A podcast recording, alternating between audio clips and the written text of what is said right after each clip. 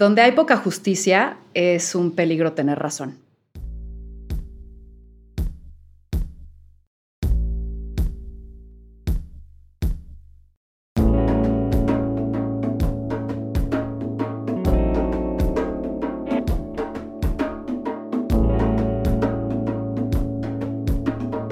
Esto es Más cabrona que bonita. Heredera de una causa y de la abogacía, creyente de las segundas oportunidades y testaruda para defenderlas. Daniela es emprendedora social en un árido contexto que la sociedad prefiere no voltear a ver, pero que en contrapeso tiene un enorme potencial de impacto social, económico y cultural en el país.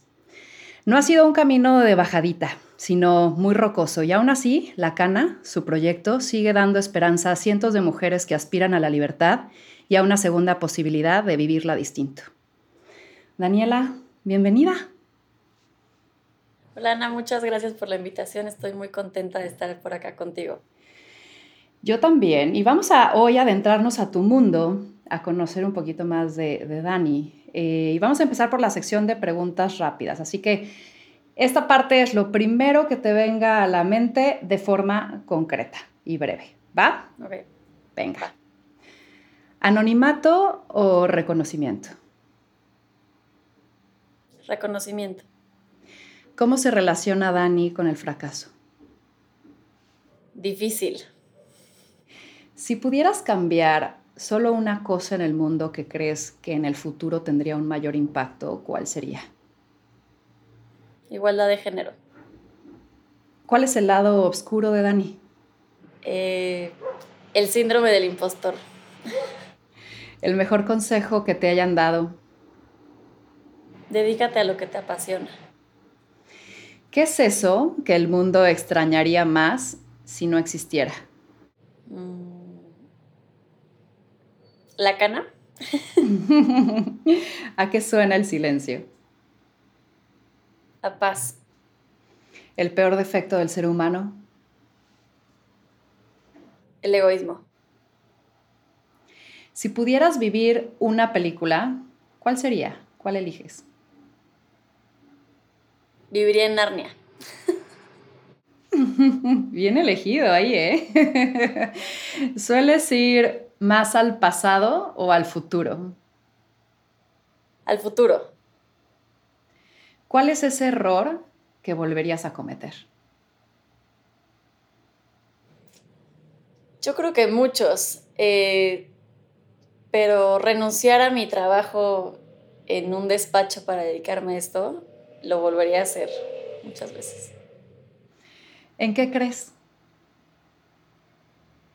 En las mujeres.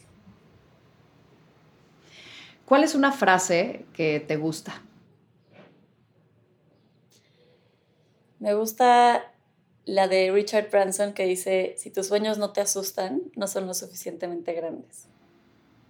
Uno de los libros que más te haya impactado en tu forma de pensar. Mujeres que corren con los lobos, de Clarisa Pincola Estes. Em, es un libro que me fascinó y me movió eh, profundamente. ¿Cuál es la palabra que más usas? Híjole. Eh, no sé. déjame lo pienso o te lo vas a notar seguramente al final del podcast. ¿Y el pensamiento que más te visita? ¿Cómo lo vamos a hacer? ¿Qué es eso de lo que no te cansas ni te aburres de hacer? De la cana. ¿Cómo te gustaría ser recordada? Como alguien que dejó una huella para que las mujeres en este país tengan más oportunidades. Súper. Terminamos esta parte, mana. Pues bueno, ahora vamos a conocer un poco más de, Dani. Y atrás de cada persona hay disciplinas, acciones, hay sís, hay decisiones, hay nos. Y me gustaría saber qué hay detrás de ti en términos de hábitos. ¿Qué hábitos o rutinas te definen? Pues me considero una persona muy disciplinada, no, no para todo, obviamente. Em, una, diría que o sea, una parte de mí que sí no dejo es el ejercicio en las mañanas. La primera cosa que hago cuando me despierto es hacer ejercicio. Obviamente hay días que me da flojera y no hago descanso y demás, pero en general trato de ser súper constante porque es algo que me da muchísima energía, me, me, me, cambia el día, me pone buenas, ¿no? Y también algo que siempre procuro es estar leyendo un libro o algo eh, que me interese y normalmente lo hago al final del día, en la noche, cuando ya quiero como pensar en otras cosas antes de dormirme en mi cama. Y yo diría que son dos cosas que, que sí hago todos los días. ¿Cómo es tu proceso con los no se puede?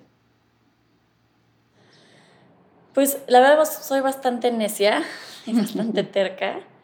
Eh, muchas veces obviamente me, me, han dicho no se puede, en particular con la cana. Eh, cuando yo empecé, pues yo tenía 22, 23 años y quería trabajar en la cárcel, ¿no? Entonces, pues obviamente eh, hubo, bueno, muchos, muchos procesos, incluso personales, que, que tuve que pasar para, para dedicarme a esto, para que esto creciera entonces, cuando me dicen no se puede, la verdad suelo ser más necia que más que, precavida, ¿sabes? Me gusta mucho como atreverme y si no funciona, pues ya ni modo, más que decir, híjole, mejor no nos arriesgamos. ¿Cuál ha sido un no muy doloroso para ti? Hmm. Eh, pues en la cana hemos tenido que que tomar decisiones muy difíciles, ¿no? Por ejemplo, el decir, pues de plano no tenemos lana para seguir teniendo un equipo tan grande o para contratar y el tener que correr a gente por temas de presupuesto, por ejemplo, para mí es muy doloroso porque eh, en ocasiones se puede sentir como un fracaso decir es que no lo logré, entonces no puedo tener a este equipo, no puedo tener a estas personas, ¿no? Pero creo que también se trata de de ir pasito a pasito, de entender tu propia realidad, pero a mí eso, como el impedir crecer, eh, o sea, no puedes seguir creciendo, no puedes seguir teniendo esta persona en tu equipo porque no te alcanza, pues es, es para mí muy doloroso. Ahora vas, vas contra sistema. Y me he topado con varios amigos que eligieron derecho, estudiar derecho, con un propósito de cambio. Y ha sido una en, algunos casos, no para todos claramente, pero ha sido una gran decepción de muchos por la impotencia del sistema. ¿Cómo has vivido momentos de querer hacer algo, ver que es posible, ver que legalmente es viable, pero que no se puede hacer? O sea, ¿qué tanto en tu camino la voluntad se ha quedado frustrada por la realidad? Todos los días estoy frustrada. sí, el sistema, básicamente el sistema de justicia penal y el sistema penitenciario son sistemas que están completamente podridos y fallidos y donde la corrupción es eh, sistemática, donde eh, hay una cantidad de injusticias que de verdad te, rompen el corazón. Digo, hay muchos problemas en el país, pero a mí me parece que este es un tema gravísimo. Em, el derecho es una carrera increíble, yo, yo soy muy feliz, eh, incluso doy clases en, en, la carrera de derecho en la Ibero y me encanta y algo que les digo a mis, a mis alumnos y a mis alumnas siempre es, no es esto que vemos en las películas, eh, ¿no? De, de, cómo son los juicios en México y tal. Te topas todos los días con injusticias, te topas todos los días con historias de mujeres que están en prisión por verdaderas tonterías o por injusticias o porque incluso son víctimas de violencia y las ponen a ellas como a las agresoras y demás. Pero creo que al mismo tiempo el trabajo que, que estamos haciendo desde la Cana y que muchas otras organizaciones también están haciendo es muy gratificante y son pequeños ejemplos de que sí se puede cambiar, ¿no? De que sí se puede cambiar el sistema penitenciario, de que en ocasiones desde el sistema de justicia penal también podemos eh, hacer pequeños, pequeños cambios y creo que se trata de eso, ¿no? De reconocer que lo que tú hagas quizás van a ser pequeños pasitos hacia un mejor sistema de justicia, hacia un mejor sistema penitenciario, pero que poquito a poquito sí se puede lograr, ¿no? Y tenemos muchísimos ejemplos. Sin duda, insisto, es muy frustrante y luego queremos hacer cosas que por burocracia, por corrupción, por, simplemente por falta de interés de la sociedad y de las autoridades no se puede. Y, y, y bueno, sí es muy desesperante, pero también es entender que estás haciendo un cambio, que ahí están los ejemplos de que realmente sí se puede y pues paso a paso y mucha, mucha, mucha paciencia. Entrando a tu proyecto que has mencionado ya varias veces, tú fundas La Cana y La Cana es un proyecto social que busca crear oportunidades de trabajo para mujeres en prisión a través de llevar a los reclusorios actividades productivas y capacitación para oficios, con el fin de que puedas tú promover un proceso de reinserción a la sociedad que contribuya a reducir los índices de, de reincidencia y delincuencia en el país. Ahora, para entender el contexto, ¿qué pasa dentro de las cárceles y qué pasa cuando sales de la cárcel? Pues mira, yo em, creo que, o sea, yo no sabía nada de cárceles la primera vez que fui a una cárcel. Afortunadamente nunca había estado cerca de ni nadie de mi familia del sistema de justicia penal ni penitenciarios. Em, creo que son lugares para empezar, sumamente olvidados por la sociedad. O sea, difícilmente nos ponemos a pensar como, ¿qué pasa en la cárcel? ¿Por qué habrá llegado? ¿Qué va a pasar después? ¿no? O sea, tenemos esta imagen de que la cárcel es un lugar donde va la gente mala porque cometió un delito, ¿no? Y ya. Pero la realidad de las cárceles es que están llenas de gente eh, pobre, de gente de escasos recursos, de gente que no tuvo acceso a una defensa adecuada, de gente que está injustamente privada de la libertad. Eh, obviamente hay gente culpable, sin duda alguna, que también es importante ver los contextos en los que cometieron un delito, em, donde se vive en condiciones inhumanas, son lugares donde están sumamente sobrepoblados y hacinados, donde la gente literalmente duerme amarrada a los barrotes, en el piso con cucarachas, con ratas, donde hay niños y niñas viviendo en prisión con sus madres, que viven dentro de las celdas con otras mujeres donde duermen tres por cama con el niño, pero chance de al lado está fumando marihuana, pero chance al lado hay una rata y una cucaracha, donde no hay ningún tipo de condiciones básicas de higiene, donde hay quizás una o dos regaderas para 200 personas, em, no, hay, no te dan artículos de higiene personal, la comida es asquerosa. Entonces, es un lugar donde como sociedad consideramos que la gente vale tan poco y el Estado considera que la gente vale tan poco que ni siquiera mereces una cama, eh, agua limpia y cosas básicas para vivir, ¿no? Que me parece, pues a mí, impresionante que dejemos a gente así al olvido simplemente porque los tachamos de que cometieron un delito en un sistema de justicia tan injusto, ¿no? Entonces, pues, esas son las cárceles de México. Y no solamente es cómo se vive ahí, sino es un lugar donde no existen oportunidades de cambio donde no existen programas productivos, educativos, eh, laborales, de ningún tipo. Entonces, es un lugar donde mandamos a la gente mala, a la gente que, entre comillas, mala, cometió un delito, lo metemos al peor lugar que acabo de escribir y luego esperamos que mágicamente cambie y salga y tenga un trabajo y rehaga su vida. ¿no? así de absurdo es el sistema de justicia. Y al salir, careces de oportunidades porque tienes un tache que te vuelve cero confiable en la sociedad tienes una carta de antecedentes penales, eh, que obviamente pues nadie quiere contratar a una persona que estuvo en prisión, y tienes, eh, pues quizás pasaste 10 años en los que no aprendiste nada nuevo, en los que no trabajaste, y ya te quedaste atrás, ¿no? Donde perdiste contacto con tu familia, quizás no te, ya no hablas con ellos, o con tus hijas, o con tus hijos, entonces sales, no sé qué, no tienes ni siquiera un cambio de ropa, ¿sabes? O sea, no, yo, bueno, ahorita te platicaré un poquito más de los programas, pero me, me marcan mujeres que salen de la cárcel que me dicen, es que Dani, tengo 25 pesos, no me alcanza ni, o sea, ni para el taxi, ¿sabes? No tengo dónde dormir, no tengo un cambio de ropa, no tengo que comer, o sea, ¿qué esperamos que hagan esas mujeres eh, para reinsertarse a la sociedad si no les damos ni siquiera oye, un folleto de marca este número 01800? No, nada, absolutamente nada. Quiero hacer zoom a dos cosas que dijiste ahorita. La primera es, el 5.8% de las mujeres en prisión declaró tener hijos de menos de 12 años viviendo en la cárcel. Háblame de esos niños que nacen ahí o viven en prisión. ¿Qué sucede más allá de las condiciones que acabas de describir? ¿Qué sucede con ellos? ¿Cuándo salen de la cárcel? No, eh, o sea, ¿cómo es, ¿cómo es su vida? Pues los niños y niñas pueden vivir con sus madres en prisión hasta que cumplen tres años de edad. Una vez que cumplen los tres años, pueden sacarlos con algún familiar y si no tienen a nadie con quien dejarlos, se van al DIF. ¿no? Los, se, van, se, los, se los mandan al DIF. Este es un problema enorme por muchos motivos. Bueno, uno, sabemos que el DIF pues, no es la mejor institución ¿no? del país y pasan todo tipo de, de, abusos y de cosas dentro del DIF. Pero de, las, de los que se queden con, con los familiares, normalmente son las abuelas quienes cuidan de los niños, ¿no? Eh, obviamente los papás se desaparecen casi siempre. Difícilmente alguien va a seguir con su esposo o un papá se hace cargo de los niños, que también es otro tema eh, muy interesante cómo el machismo se, se ve reflejado también en, en, el sistema penitenciario.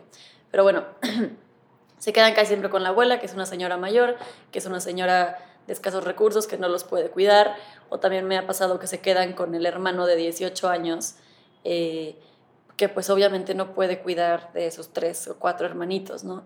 Entonces se desintegra el núcleo familiar, son también niños y niñas que crecen rodeados de factores de riesgo, que posiblemente, o sea, que estén en riesgo de delinquir, a no tener como una persona que los cuide, no tienen educación. O sea, yo me acuerdo de una una chava que trabajaba con nosotras. Afortunadamente ya salió, pero estuvo siete años en la cárcel. Y ella tenía cuatro hijas y las cuatro vivían en un cuarto que, que ella les rentaba. Una, una sí era mayor de edad y las otras eran chiquitas, tenían como, no sé, 11, 14, 15 y 18, ¿no? O sea, todas como niñas adolescentes. Y ella les rentaba un cuarto dentro de una casa como, no sé, o sea, rentaban los cuartos a casa. Y las cuatro vivían en un cuarto y otro, y había un, un, chavo que todo el tiempo las molestaba y, las, y abusaba de ellas y como que les, les daba lata. Y decía, es que me muero de miedo que algún día los, que las violen, que les pase algo, porque ellas no tienen a nadie más que a mí y, ese, y esa habitación. O sea, no tienen a nadie más, ¿no? Entonces, así de fuerte es el tema con los niños y niñas que, que tienen madres privadas de la libertad. Y como segundo punto, ahora mencionabas algunos de los servicios. O sea, quiero entender de punta a punta, desde compartir un oficio hasta ayudarlas a su reinserción social. Cuéntame un poco, para tener contexto, los puntos de contacto de la Cana con estas mujeres que impacta. Mira, la Cana tiene seis ejes de trabajo. Uno de ellos es el de independencia económica, donde ofrecemos capacitación laboral y empleo. Eh, capacitamos a las mujeres en técnicas de tejido, de bordado, de costura, corte y confección, carpintería y serigrafía y vendemos los productos que ellas hacen. Entonces, en estas capacitaciones ellas pueden seguir trabajando con la cana o simplemente aprender eh, esos oficios y trabajar desde dentro o cuando salen. Tenemos también, por ejemplo, que es el más exitoso, yo me negaba un poco a implementarlo, pero el de maquillaje y de uñas, porque yo decía, se me hace como muy estereotípico de género que, no sé, enseñamos carpintería, enseñamos, no sé, construcción, otras cosas que... Pero bueno, a ellas les encanta es un, es un, tenemos una alianza con, con L'Oreal para este taller que nos donó muchos productos y demás. Y es un taller increíble porque ellas dentro del penal pueden trabajar porque se maquillan los días de visitas y todas se siguen haciendo las uñas a pesar de estar privadas de la libertad. Y pues cuando salen es una súper buena chamba, ¿no? Entonces, eh, tenemos estos oficios donde les, las capacitamos y vendemos los productos que ellas hacen y así ellas pueden tener un ingreso dentro de prisión. Después tenemos el eje salud mental, donde eh, nos enfocamos mucho en educación, prevención y erradicación sobre la violencia de género, porque algo que nos dimos cuenta trabajando en cárceles es que muchas mujeres terminan en prisión por sus parejas. que yo era la novia de un sicario y entonces él me amenazaba, ni modo que yo lo denunciara, pero entonces cuando vinieron por él también me agarraron a mí, ¿no? O yo sabía que el cuate secuestraba, pero pues yo tengo cuatro hijos y pues las mujeres no, no trabajamos, obvio dependemos de los hombres, entonces eh, pues me quedé y me agarraron a mí también, ¿no? O él, o sea, a su vez también eran víctimas de, de violencia que eh, eso las llevó eventual, eventualmente a prisión. Aquí voy a hacer un, corte comercial para decirte que la próxima semana sabe, sale eh, nuestro primer libro que habla precisamente de cómo la violencia de género em, influye para que las mujeres terminen en prisión. Entonces, y desde luego que, que con mucho gusto te lo mando a regalar. Me encanta. Pero nos, nos, enfocamos mucho en temas de salud mental, en temas de violencia de género, que ellas reconozcan que es la violencia de género, incluso reconozcan que han sido víctimas, porque muchas dicen, es que a mí nunca me pegaba, entonces yo no soy, yo nunca he sido víctima, ¿no? Pero también tenemos otros talleres como de desarrollo humano, como para tratar temas de depresión, de ansiedad y demás. Em, tenemos un eje de educación, arte, cultura y deporte, también dentro de prisión, donde eh, tenemos talleres, por ejemplo, de meditación, de yoga, tenemos un club de lectura, de escritura, tenemos clases de computación dentro de prisión, es increíble, muchas nunca habían ni siquiera aprendido una computadora. Y también es importante que ellas sepan para el día de mañana, si salen de prisión, pues es básico saber pues, computación, ¿no? Entonces, esto es dentro de prisión, trabajamos en seis reclusorios, cinco en el Estado de México y uno en la Ciudad de México, y también tenemos el eje de incidencia en políticas públicas e investigación, donde también nos dedicamos a hacer distintas investigaciones en materia de género y privación de la libertad o género y delincuencia, donde impulsamos leyes y políticas públicas que favorezcan a las mujeres y al sistema penitenciario. Tenemos otro eje que se llama Proyecto Libertad, porque mm, no te lo comenté, pero somos cuatro cofundadoras, somos tres abogadas y una psicóloga. Entonces, en Proyecto de Libertad defendemos a mujeres que han sido injustamente encarceladas o que sufrieron alguna violación a sus derechos humanos durante el proceso. Y por último, tenemos el programa de seguimiento en libertad, donde las mujeres cuando salen de prisión les ayudamos a conseguir un empleo, les damos atención psicológica y les damos las herramientas para que puedan continuar con su educación. Tenemos una alianza con la Ibero, donde ellas pueden terminar su educación básica y aplicar a una beca, a una licenciatura. Y ya por último, como parte de este último programa, este año vamos a abrir una casa de medio camino Em, es una casa increíble aquí en la Ciudad de México para que las mujeres puedan vivir ahí de manera temporal en lo que rehacen sus vidas. Porque lo que pasa es lo que ya estábamos platicando hace ratito, que salen de prisión, no tienen dónde dormir, ya perdieron contacto con sus hijos familiares o con su red de apoyo. Eh, obviamente no van a conseguir un trabajo al día siguiente, no tienen ni siquiera un cambio de ropa y pues lo más fácil es regresar a la vida en las calles, regresar o empezar con la delincuencia organizada o dedicarse al trabajo sexual, ¿no? Eh, y pues obviamente es absurdo que creamos en la reinserción social y que hablemos de reinserción social si no hacemos programas de atención postpenitenciaria, porque ahí es realmente donde empieza lo, duro. O, sea, a mí me han dicho muchas veces, es que yo pensé que estar en la cárcel era difícil, pero no, salir de la cárcel es la parte más difícil. Entonces, la reinserción, el, modelo que buscamos que sea integral, ¿no? que abarque todo lo complejo que es la reinserción social. Y ahorita quiero adentrarme más a ese punto, no sin antes preguntarte, el, a ver, ir contra el sistema te vuelve una piedrita molesta en el zapato, para muchos, ¿no? Y también quizás te, te topas con estos prejuicios. Leía que de pronto, pues sí, viene la niña este, de oportunidades que estudió en la náhuac y entonces ellas también ponen una barrera de por qué yo tendría que confiar en ti, por qué quizás tú eres mejor que yo. Eh, o sea, sabes, como que siento que hay muchos vicios y hay muchas fricciones al querer desarrollar tu proyecto. Mi primera pregunta es, ¿has tenido miedo? Sí, la verdad, soy muy miedosa, de hecho, eh, muy miedosa o sea, dormir sola en mi departamento, cierro todas las puertas con seguro, casi que pongo la mesa en la puerta para que nadie abra. Y soy muy miedosa para temas como de películas de miedo y demás. Soy súper miedosa cuando camino en la calle, volteo, que nadie me esté siguiendo, viendo. O sea, soy muy miedosa, aunque no parezca. Raro, el reclusorio no me da miedo. O sea, nunca me, nunca me he sentido en peligro eh, nunca nadie me ha faltado al respeto, nunca me han ni siquiera chiflado, hey, güerita, no sé, o sea, como todo el mundo me dice, pero ¿cómo? O sea, los hombres, sí, pero a mí nunca me han faltado al respeto, ¿no? Hay como esta, no sé, ley implícita en la cárcel de que si tú le haces algo a alguien que va a ayudar, te va muy mal, ¿no?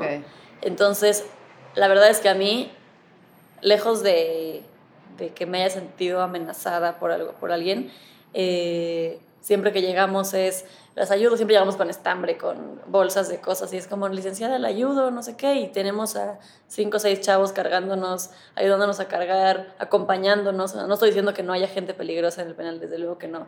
Eh, pero la verdad es que yo siempre, o sea, al final del día son personas también. Y si en la medida que tú las trates y los trates como personas, van a responder así. A mí me acuerdo una vez hablando con un con un hombre en Barrientos, privado de la libertad, me decía, es que, o sea, hubo como un, estábamos cargando algo Y yo traía algo que no sé por qué no quería que ellos cargaran, porque era una cámara o una cosa así, ¿no? Entonces me acercó un chavo y me dijo, licenciada, la ayuda. Y le dije, no, mil gracias. Y él me dijo, no, sí, por favor. Y como que me, medio me insistió, nada incómodo ni nada, pero me estaba como insistiendo, como, no, sí, no sé qué. Y el custodio vio, y el custodio pensó que, que me estaba como agrediendo, o que yo estaba incómoda o algo así, y lo súper regañó. O sea, fue muy feo. Y a la salida, como que yo me sentí muy, muy mal por eso, porque él no realmente no está haciendo nada. Cuando salí, o sea, lo busqué y le dije, oye, perdón la confusión, yo no, no te preocupes, no me sentí nada incómoda, no sé qué. Y él también reaccionó muy mal con el custodio. Hubo como una discusión.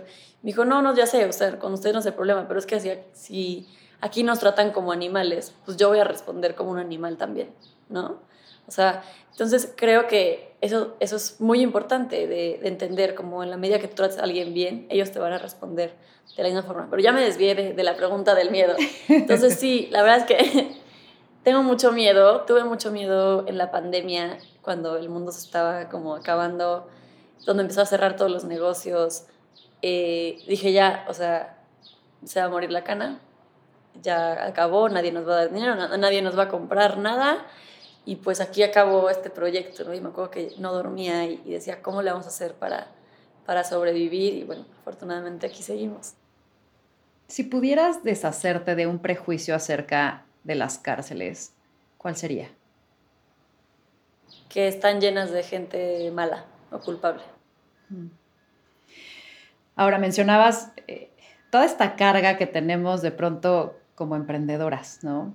Sea, las emprendedoras tenemos compromisos con nuestra empresa, presión, tensión, ¿no? Eh, y si dejan de funcionar, claro que hay una repercusión, ¿no? Si cierras tus puertas, pues hay hay costos, hay responsabilidades, hay cosas que dejas de hacer, hay impacto que dejas de brindar. Pero pienso en ti y digo, tantas mujeres, niñas, familias, ¿no? Dependiendo de la que la cana siga. Y, y, viste, hasta me abrumé tantito, porque digo, ¿cómo manejas la presión de una responsabilidad tan grande sobre las voces que amplificas y las realidades que cambias? O sea, es, muy honorable el que llegues, quieras aportar, traigas un sistema, pero pues, hay cosas que no controlas, ¿no? Y de pronto puede haber situaciones como la pandemia y el estrés yo creo que en tu caso se multiplica porque el costo de oportunidad es muy grande, ¿no? Por el impacto que estás creando. ¿Cómo manejas esa situación? La verdad es que, como yo luego le digo a mi sociedad, es que aquí estamos, ya no nos podemos salir de aquí, o sea, ya no. Entonces ahora seguimos o seguimos, porque ya no es como que vas a renunciar y te vas a ir a algún lado, no. Eh, eso es muy importante que quiero resaltar. Tengo tres socias maravillosas. La vez que yo sola ni de broma hubiera podido con, con todo esto, de pronto sí la, la, tensión es, es mucha, la presión y demás. Y bueno, siendo cuatro como que se diluye un poquito estos temas. Eh, creo que o sea, todo está en como ser muy creativa al momento de, pues, de tomar decisiones, ¿no? O sea, el, cuando a mí me, me abruma como algo, estoy muy estresada con algo, creo que lo que necesitamos, o sea, darle mucha importancia es como el tiempo para pensar y al tiempo para ser creativas, porque luego estamos en friega y revisando el documento, el reporte, y no sé qué pasó, y no sé qué pasó, y luego, ¿y a qué hora piensas en cómo le vas a hacer, no? Total. Entonces, a mí esto, o sea, me acuerdo que un, un consejo que, de hecho, me lo dio mi papá, me dijo, o sea, no, sé si es verdad la historia o la inventó, pero el punto es que me dijo que alguna vez leyó que Bill Clinton em, jugaba, o sea, cuando estaba estresado y demás, o sea, le decían como, no, señor presidente, váyase a jugar golf eh, y váyase como a despejar, porque lo que necesitamos es que usted piense, ¿no? Como que a mí se me quedó mucho esa, esa historia de claro, es que nunca tenemos tiempo para, para pensar. Y otra cosa, y también en esta misma conversación me dijo, eh, no sé si era Bill Gates o alguien, que le preguntaron, ¿qué es algo que, a lo que más te dedicas, a lo que más le dedicas tu tiempo? Y dijo, a leer como qué está pasando en el mundo y qué están haciendo otras personas para resolver los problemas y qué es lo nuevo, ¿no? Entonces creo que cuando yo siento esta tensión y esta presión, o sea, el darte un espacio para decir, cómo lo vamos a resolver de manera creativa y de manera diferente y sin este estrés de estar en la oficina es súper importante. Total. Oye, en Victoria 147 manejamos un término que es valor consciente y básicamente habla del cambio de un modelo basado en hipercrecimiento a un modelo basado en crecimiento circular. El enfocarte a la generación de valor social, eh, ambiental y económico de, misma importancia, ¿no? Y no de pronto nada más buscar el profit o, buscar el, fin monetario y económico. Dicho esto, en tu caso, ¿cómo encuentras este equilibrio de tus fines? ¿Cómo hacer también de un modelo social algo sostenible y, que no sea vulnerable o que sea menos vulnerable y que dependa cada vez menos de, de la buena voluntad? ¿Cómo sostienes tus pilares y cómo haces esta gran causa que al final del día tiene un impacto en este de los ejes que nosotros hablamos de el, impacto social, pero sin que se vea eh, repercutido en que de pronto sea tan complicado poderlo operar por, el tema de, modelo de negocio. ¿Cómo funciona? Este ha sido yo creo que uno de los más grandes retos en la cana. Nosotras somos un modelo híbrido, tenemos una empresa y una fundación y siempre, o sea, desde el principio ha sido así, porque la cana siempre nace con la idea de no depender solamente de donativos, sino que eventualmente pues también pueda ser un negocio para ti, ¿no? Y yo he sido ampliamente criticada cuando digo esto porque me acusan mucho como de lucrar con la causa, ¿no? Y como de explotar a las mujeres. Me han dicho también en redes sociales que ustedes explotan a las mujeres que están en la cárcel y eso es una empresa, no es una fundación.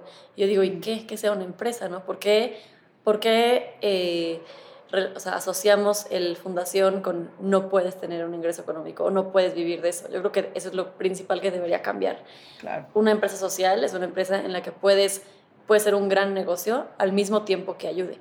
Obviamente tiene muchísimos retos. Eh, el trabajar, por ejemplo, en nuestro caso, dentro de un reclusorio, yo he sido muy necia también en que solamente mujeres en prisión o mujeres que salieron de prisión pueden hacer nuestros productos. Me han dicho mucho, pero es que las madres solteras, eh, el, refugio de no sé dónde, eh, afuera es más fácil trabajar que adentro, ya sé, pero esta es la causa y yo sé que podríamos producir 10 veces más si lo hicieran en una fábrica aquí afuera pero la causa, o sea, lo que buscamos es que se hagan en prisión. Y eso ha complicado muchísimo. Por ejemplo, o sea, literal, Antier me dijo, em, Laura, que es nuestra directora de ventas, me dijo que tengo muchísimo coraje porque tuvimos que, que decirles que no a un pedido de 5.000 productos porque lo quieren en dos semanas, ¿no? Y obviamente, pues no podemos porque, por, porque todo es a mano, todo es artesanal. Ella es en una cárcel a la que solo vamos una vez a la semana y en cierto horario. O sea, no es una fábrica que, que tú puedes estar todo el día ahí metida viendo cómo van, ¿no? Entonces, pues sí, si yo quisiera vender 5.000 productos de una semana para otra, pues yo tendría una fábrica aquí afuera.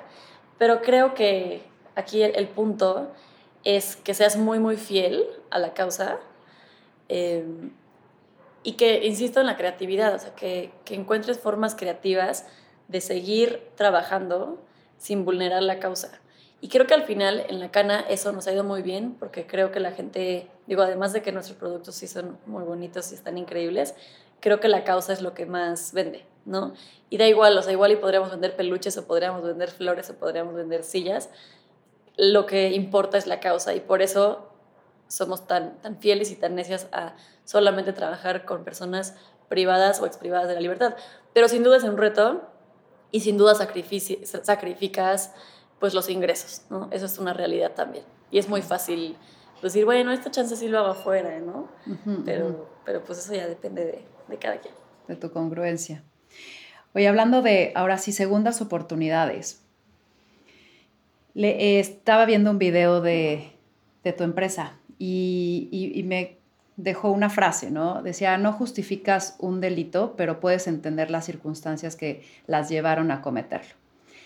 ¿Qué quiere decir para ti una segunda oportunidad y por qué creer en las segundas oportunidades?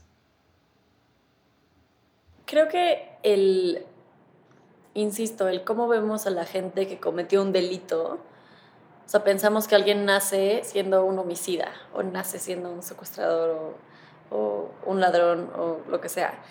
Y a mí una gran enseñanza que me ha dejado el trabajar en las cárceles es justo entender las historias que hay detrás.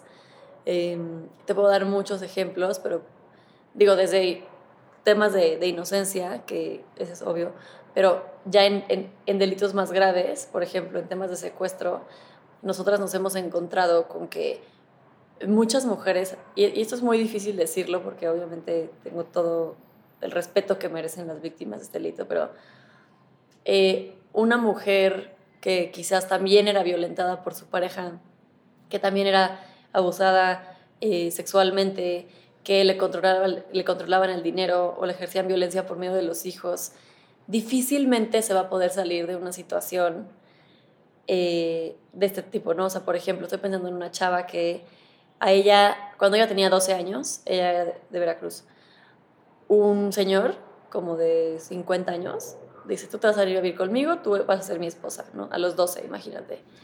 Ella no le queda de otra y se va, se va con él, se la lleva, se la trae aquí a la Ciudad de México, luego viven en Puebla, ¿no es cierto? Luego viven en Querétaro, porque ya la conocí en el penal de Querétaro. Eh, yo la conocí ya de 24 años, pero desde los 12 este señor se la lleva, o sea, viven juntos, se casan y ella dice que este cuate tenía muchísimo dinero, pero ella era una niña, ¿no? Tenía muchísimo dinero y que sí, de repente se cambiaban de casa a las 3 de la mañana, vámonos, ya vienen por nosotras. Y ella se empieza a dar cuenta que obviamente se dedica a algo ilegal.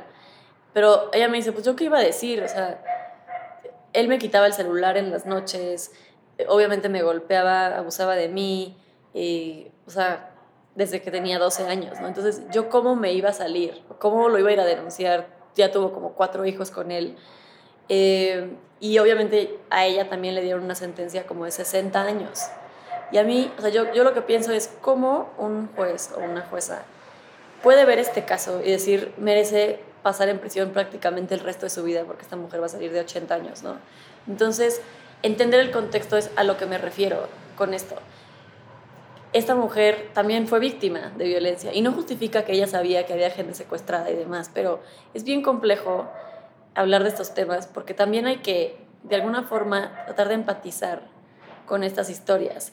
Yo creo que si esa mujer, en vez de darle una sentencia de 60 años, le hace una sentencia más corta, trabajas en su reinserción, en que no pierda contacto con sus hijos, en que pueda trabajar en algo, esa mujer yo no creo que se hubiera dedicado a secuestrar saliendo de la cárcel. O sea, ella nunca quiso dedicarse a eso, ella no está de acuerdo con eso y no creo que esa mujer sea un riesgo para la sociedad. ¿Sí, ¿sí me explicó? Sí. Entonces es muy complicado porque hay que entender los contextos de cómo pasan las cosas. Y, y como este ejemplo hay, hay, un millón. Y ahí, Daniela, a ver, para, con, el, con el propósito y motivo de generar esta empatía ¿no? y abrir como mentes, por la contraparte, ¿cómo lograr esta empatía? ¿Cómo poder ver una realidad distinta si justo fuiste víctima de un crimen? O sea, imagínate que alguien al que le cambió la vida un secuestro, una violación, un robo, ¿con qué argumento se le logra cambiar su visión o se le abre su empatía sobre las segundas oportunidades? Mira, es muy complicado. Yo tengo una persona muy cercana a mí que la secuestraron cuando era niña. Em, y, y, lo he hablado muchas veces con ella. Para ella, o sea, primero fue muy difícil como que yo me dedicara a esto y que yo hablara de tener empatía y demás. Y, y creo que algo que, que, que, a ella le da paz, y me imagino que a más víctimas también, es que si tú trabajas con esas personas, ellas no lo van a volver a hacer alguien más. Entonces, si quieres no empatizar con su historia, estoy de acuerdo, está bien, pero entonces empaticemos con el hecho de que si no trabajamos con esas personas, pues van a regresar a la delincuencia, muy probablemente, ¿no? Y van a, van a haber más víctimas, como a ti te pasó, le puede pasar a alguien más. Y a ver, yo no estoy diciendo que que, estoy en contra de la cárcel. Yo estoy convencida de que hay casos en que la privación de la libertad tiene que pasar, ¿no? pero una privación de la libertad donde no salgan peor de cuando entraron, básicamente, ¿no? Donde no puedan seguir cometiendo delitos dentro de prisión o no quieran seguir cometiendo delitos de prisión. Yo creo que ese es el punto importante. Total. A ver, y justo ahora platicando los, tu, sistema y los puntos de contacto y el tema de reinserción, ¿Cómo, a ver, tú, tú generas todo un sistema y empresas, eh, personas, alianzas que tienes a tu alrededor confían en, en ti, en este proyecto, ¿no? ¿Cómo previenes que suceda de nuevo? ¿Y cómo generas estos vínculos de confianza que no se rompan cuando no todo está en tu control? O sea, porque justo, ¿qué tal si alguien cae por su situación, ta, ta, ta, y entonces pone en riesgo tu propio sistema, ¿no? Y, y la posibilidad de seguir ayudando quizás por por, por esa situación. Sí. ¿Qué pasa ahí? Es, mira, es este también muy frustrante porque pues la vida de otras personas, lo que hagan de su vida no está en tu control. Eh, me acaba de pasar en, hace como un mes, me llegan muchas cartas de, de, la cárcel, ¿no? Pero me llegó una carta de una mujer que me estaba diciendo que su hijo estaba en el DIF y que la, lo habían operado sin su, sin su consentimiento y que es un, es un niño que, tenía, que tiene hidrocefalia, que no puede caminar, que no puede hablar, que no escucha. Y, la mamá está muy preocupada porque desde que ella había entrado a la cárcel cuatro años antes no tenía noticias de su hijo. Entonces quería saber. A mí me conmovió muchísimo porque dije, imagínate, eh, pues no saber nada de tu hijo, que tiene aparte una serie de discapacidades. Entonces la fui a ver al penal y bueno, platiqué con ella, ella ya estaba así, pues, o sea, aparte que le habían metido a a prisión por asaltar un Oxxo, eh, me, ya, este, me dijo, estoy muy preocupada por mi hijo, por ayúdame licenciada tal. O sea, long story short, la ayudamos, la sacamos de la cárcel, la ayuda, tenemos una lista de espera, o sea, más bien una, un orden de lista para las que vamos defendiendo, ¿no? Pero este fue como, me conmovió tanto eh, que obviamente aquí cero profesional fui, la puse en el número uno porque dije, esta mujer tiene que salir con su hijo, ¿no? Mm. La puso el número uno y a las dos semanas volvió a saltar un oxo y ahora ya está privada de la libertad otra vez. Wow. Eh, entonces, para mí eso fue como... Estaba como muy enojada, como muy triste, como enojada conmigo mismo, de, conmigo misma, porque dije, o sea, rompiste todas tus reglas, le quitaste la oportunidad de... O sea, la que iba realmente en la fila, eh, que ni sabía su historia, o sea, como que muy poco profesional de mi parte, obviamente. Em, y, y, ya hubo más víctimas por tu tontería, ¿sabes? O sea, entonces, y ni siquiera el niño, o sea, ni siquiera la mamá pudo recuperar al niño, porque yo lo que quería era sacarla y después íbamos a hacer como un trámite ante el DIF para que ya él pudiera recuperar al niño, ¿no? Y ya le habíamos conseguido trabajo a la señora, o sea, yo, o sea, fue como un tema que me lo tomé muy personal y ya está otra vez privada de la libertad. ¿Y la confrontaste? Entonces, no he ido al penal, la verdad es que quiero que se me pase porque fue reciente. Mm. Em, pero después, lo, más triste de todo es que luego me habló su hija eh, y me dijo, oye, mi mamá está otra vez pues, en la cárcel, quería ver si la pueden ayudar. Y le tuve que decir, me da muchísima pena, pero nosotros ya ayudamos a tu mamá una vez y ella no, no le importó, ¿no? Eh, o bueno, no lo aprovechó y pues ya no la puedo ayudar. Y la, la hija se me puso a llorar pues en el teléfono y demás. Entonces, pues sí son situaciones bien, bien complicadas en la que eh, no, no sé por qué te conté esta historia. Ah, porque me preguntaste que... De, lo, ligero del riesgo, ¿no? Y de pronto Exacto, el que ayuda si no, no tienes nada en control. O sea, en ese caso yo quedé mal con una empresa que ya se había comprometido a darle chamba quedé mal con la Comisión de Derechos Humanos, que ya estábamos en la oficina esperándola, o sea, con una serie de personas que ya se habían comprometido para ayudar a esta persona. Esta persona, pues, por sus propios razones, tampoco, o sea, no, no quiero como hablar mal de ella, pero reincidió, ¿no? Y, y pues sí, hay, hay casos que están fuera del control y pues pides disculpas y dices estoy haciendo lo mejor que puedo. Mm. Y, pero hay otros casos increíbles en los que me dicen, o sea, esta chava de verdad es una fregona, trabaja increíble, es la más puntual, es la más agradecida y pues por esos casos son los que vale la pena eh, pues seguir trabajando, porque al final sí es tu nombre y sí es tu empresa de la que dependen una serie de relaciones, que tú ya construiste la confianza con la gente, pero yo creo que mientras tú hagas tu mejor esfuerzo, pues hay cosas que no dependen de ti y sí puedes llorar, frustrarte, patalear, lo que sea, pero pues ni modo, seguir, seguir adelante. ¿Cómo, ayudar sin crear codependencia o necesidad de ti? O sea, ¿hasta dónde llega tu responsabilidad y cómo la marcas? Nosotras somos muy estrictas eh, y siempre hemos crecido con la visión de no ser asistencialistas.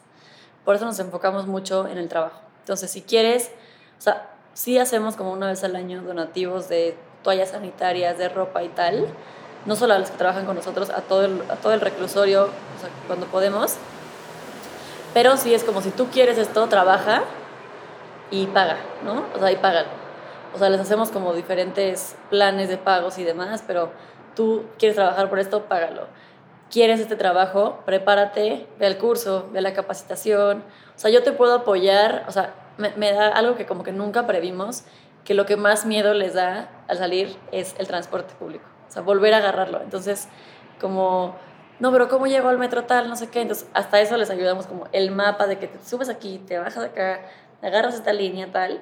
Eh, eso sí, pero, o sea, no te voy a ir yo a salvar. O sea, yo ya te doy, o sea, te estoy apoyando para darte las herramientas. Tú úsalas como tú quieras y como tú puedas. Pero, y también somos súper estrictas con las que trabajan con nosotras. Es, si no llegas, te voy a descontar el día, como cualquier trabajo, ¿no? Y si no estás cumpliendo, te voy a correr. Porque así funciona la vida y no porque tú estás o estuviste en prisión vas a recibir un trato diferente. Obviamente somos súper empáticas y entendemos los contextos y cuando viven en situaciones complicadas no es como que nada, te voy a correr, no me da igual, ¿no? Pero sí, o sea, en la medida de lo, de lo posible nos ajustamos a que sea como cualquier trabajo allá afuera y que reciban el mismo trato y que nada es regalado. ¿no? De acuerdo. ¿A qué sistema penitenciario eh, de cárceles tal tendríamos que aspirar? O sea, ¿quién lo está haciendo bien? Pues mira, obviamente Noruega, Suecia y demás, pero siendo más realistas, eh, Querétaro es un estado que lo está haciendo increíble. O sea, acabo, bueno, he ido ya varias veces al, penal femenil de Querétaro y me da risa porque fuimos con el comisionado estatal de seguridad, Mercedes, mi socia, y yo, y nos estaba platicando el, comisionado de pues, cómo funcionaba y una cosa que nos dijo fue, Em, sí, por ejemplo, aquí todas las frutas son del mismo tamaño para que no sea como, ay, esta manzana está más grande que la de tal. Y las dos al mismo tiempo como, ¿cómo? ¿Hay fruta aquí? O sea, eso no pasa en las cárceles, ¿no? Eh, y me decía como, sí, hay fruta. Y, o sea, es increíble tonterías como esa de que no hay frutas y verduras en los demás, en los demás cárceles. Ese es un penal en el que está súper bien. O sea, en los espacios infraestructura y tal, tiene áreas abiertas, áreas verdes, o sea, las camas también, hay una cama por persona, eso también es rarísimo. O sea, hay agua que pueden calentar para bañarse, es rarísimo eso también. O sea, hay, hay penales donde te dan un garrafón, ni siquiera un garrafón, que, o sea, como este tamaño, no se ve en el podcast, pero no sé, o sea, unos 10 litros quizás de agua, y eso es tu agua para la semana. Con eso te bañas, con eso te lavas los dientes, de esa agua tomas, ¿no? Entonces, o sea, las mujeres que están en sus días, por ejemplo, se dejan la misma toalla todo, todo el periodo, porque no tienen, y luego no tienen con qué limpiarse, ¿no? Eh, Querétaro les da una despensa mensual de artículos de higiene personal, digo, se pueden bañar con agua caliente si la calientan, y obviamente hay agua limpia, o sea, normal, como abres el lavabo y hay agua, porque en los penales normales no, o sea, la, la cortan, no solo está limitada de tal hora a tal hora. Eh, yo comí ahí en el penal, comimos delicioso, nos hicieron unos chilaquiles espectaculares y luego, y todas las mujeres ayunaron chilaquiles, o sea, no es como día de fiesta tenemos invitados. Eh, y todas las mujeres, bueno, y lo mismo con los hombres, además yo fui al de mujeres, tienen que tener un plan de actividades en su día a día. Entonces, todo, todas trabajan, ya sea en algún eh, taller de allá adentro o haciendo artesanías, todas, o sea, tienen una biblioteca, o sea, como que el día a día está lleno de actividades productivas. Em, y tienen, es de los pocos estados que tienen un programa de atención post-penitenciario. Entonces, cuando salen, se les da seguimiento y se hace un plan personalizado de, em, pues de cada quien. O sea, no están solas, les ayudan a tramitar sus documentos oficiales, que también es muy importante, dónde vas a dormir, etc. Entonces, te digo, para no irnos como a Noruega, que difícilmente vamos a llegar a ser eh, ellos, eh, la verdad es que Querétaro es un estado que yo me quedé muy sorprendida de lo bien que lo están haciendo. Ok. Oye, y hablando de impacto y hablando de impacto para ti, ¿cómo cambia esta realidad, tu realidad? ¿Qué efectos ha tenido en ti? Mm, todo, o sea, todo. La verdad es que me ha, me ha cambiado la vida porque, pues creo que México, eh, no creo, México es un país con, con profundas desigualdades sociales. Eh, me acuerdo, ayer, ayer fui al penal y luego manejé a Polanco y lo único que veníamos platicando con otra chava de mi equipo y yo era como, que parece que venimos de otro mundo, ¿no? O sea, de Nesa a Polanco, eh, es un país con profundas desigualdades sociales donde afortunadamente eh, me tocó nacer en una posición sumamente privilegiada y no hablo en términos económicos, hablo más bien en siempre he tenido una familia que me apoye, eh, siempre he tenido educación, he tenido la oportunidad de viajar, de estudiar, de conocer y el estar en contacto constante con historias de mujeres que no han tenido estas oportunidades, eh, pues me ha hecho muy consciente de, de que literalmente solo por donde naces determina prácticamente el resto de tu vida. Obviamente no en todos los casos, ¿no? Pero no hicimos nada nosotras para nacer donde nacimos y las mujeres que están en prisión no hicieron nada para nacer donde nacieron. Y cómo solemos juzgar a la gente sin ni siquiera como ser conscientes de, de sus propias historias, ¿no? O yo tengo una chava que nació en una familia donde su papá y su mamá se dedicaban al secuestro. Ella desde niña tenía gente secuestrada en su casa. Obviamente pues, se dedicaba a secuestrar desde que tenía 10 años o a cuidar al secuestrado. A ella la agarran a los 18 años y está en prisión 25 años a ver, no, no, otra vez no estoy justificando, pero simplemente porque ella nació en esa familia y yo nací en esta familia, las vidas están diferentes y tenemos la misma edad, ¿no? Entonces, me parece, o sea, esto, esto a mí me ha cambiado mucho, me ha hecho, creo, mucho más empática y también me ha hecho como más eh, consciente de que si yo tengo acceso a estos recursos, a estas personas, a estas oportunidades, pues tengo que, que aprovechar ese privilegio y utilizarlo para pues que otras personas también tengan oportunidades. ¿Cómo, ¿Cómo le metes esperanza a lo que haces? O sea, cuando vivimos sumergidos en esta desigualdad que mencionas, a tal punto de inclusive hasta volvernos inmunes, ¿no? O ciegos, o no, no verlo. ¿Cómo mantienes este sentido de lo que haces cuando ves que es un problema enorme y que quizás no lo resuelvas en su totalidad? ¿Cómo te motivas? Seguro no lo vamos a resolver en la totalidad, eh, pero la verdad es que lo que más me motiva son las mujeres que, que están en, o sea, que, trabajan con nosotras, ya sea dentro del penal o afuera. O sea, yo verlas eh, y ver cómo, escuchar sus historias y ver cómo son, o sea, personas increíbles, me motiva todos los días. Tengo a una chava que trabaja con nosotras en la oficina, que la veo diario, se llama Adri, y yo la veo y tiene una vida, tú, ha tenido una vida muy complicada de violencia doméstica, tiene cuatro hijos que ella mantiene sola, y siempre está del mejor humor, y es la más cariñosa, y es la mejor persona, y digo, es que si esta chava o sea, ha podido superar todo esto, yo por qué me voy a estar quejando de tanta tontería todo el día, ¿no? Y, y pues ver cómo ella, la conozco ya hace varios años, como siete años, ver cómo ella ha evolucionado y ha, pues, ha hecho una vida pues increíble ahorita, va súper bien y como ella muchas otras, digo es que vale toda la pena seguir trabajando en esto, porque realmente hay un cambio y ella, ella me decía hace poquito, es que Dani, yo no tengo familia, o sea, yo no me llevo con mi familia, ustedes son mi familia. Entonces, o sea, si la cana no existiera, yo no sé qué hubiera hecho, ¿no? Y eso nos lo dicen mucho muchas chavas de, de la cárcel y que salen de la cárcel y que creo que es muy importante que interioricemos también para reconocer la importancia de nuestro trabajo y la importancia de que cuando nos sentamos frustradas y amargadas con la vida, pues recordemos que, que, sí hay, que sí estamos haciendo un cambio, ¿no? Y que hay mujeres que tienen una mejor vida gracias a la cana. Y creo que eso vale todo la pena del mundo. Mm. Para cerrar, Daniela, un último mensaje, ¿con quién nos quieres dejar? Eh, desde luego que compren los productos de la cana, que se sumen a la causa. Em, pero creo que sería con... Nunca juzgues a alguien sin escuchar su historia antes. Y eso puede aplicarse en contextos de la cárcel, sin duda, de cometer un delito.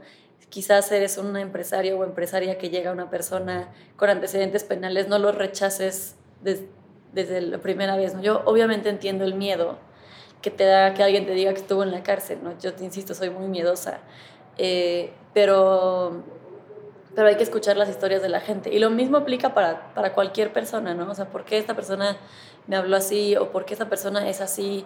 Es muy fácil juzgar y es muy difícil pues tener como la valentía de escuchar las historias de las, de las personas y la empatía de, de, escuchar las historias de las personas. Entonces yo diría eso, hay que, hay que escuchar las historias y entender los contextos, los contextos antes de juzgar. Súper, gracias. Ahora sí, ¿dónde te encontramos? ¿Dónde compramos el libro? Cuéntanos, ¿cómo somos parte? Claro, pueden encontrarnos en www.lacana.mx o las redes sociales arroba lacanamx y mis redes sociales arroba El libro ya lo pueden encontrar en librerías, por Rúa, Gandhi, Sanborns, en Mercado Libre, Amazon, Kindle, prácticamente en todos lados. Espero que, que lo lean, que les guste. Es un, es un libro muy fuerte, eh, la verdad, pero tan fuerte como lo es la realidad que vivimos en este país las mujeres. Em, creo que es un libro que logra empatizar, que logra que empatices y, y espero que deje pues una reflexión que contribuya pues realmente a un cambio eh, para un, un, un, país más libre de, libre de violencia para las mujeres. Entonces, eh, pueden conocer mucho más a profundidad en ese libro y si no, en nuestra página internet. Y si solamente quieren un regalo, la verdad son hermosos los, los, los productos. Em, hay muchas formas de apoyarnos afortunadamente. Súper. Muchísimas gracias, Daniela. Y voy a terminar con esta frase. Para que pueda surgir lo posible es preciso intentar una y otra vez lo imposible. Esto fue Más cabrona que bonita. Y de nuevo, muchas gracias, Dani, por estar acá. A ti, Ana, de verdad, se me pasó volando. Eh, gracias por la invitación. Y bueno, yo este, te admiro muchísimo. Y, y gracias por darnos este espacio a otras mujeres para que más gente conozca nuestro trabajo. Feliz, feliz. Muchas gracias. Gracias.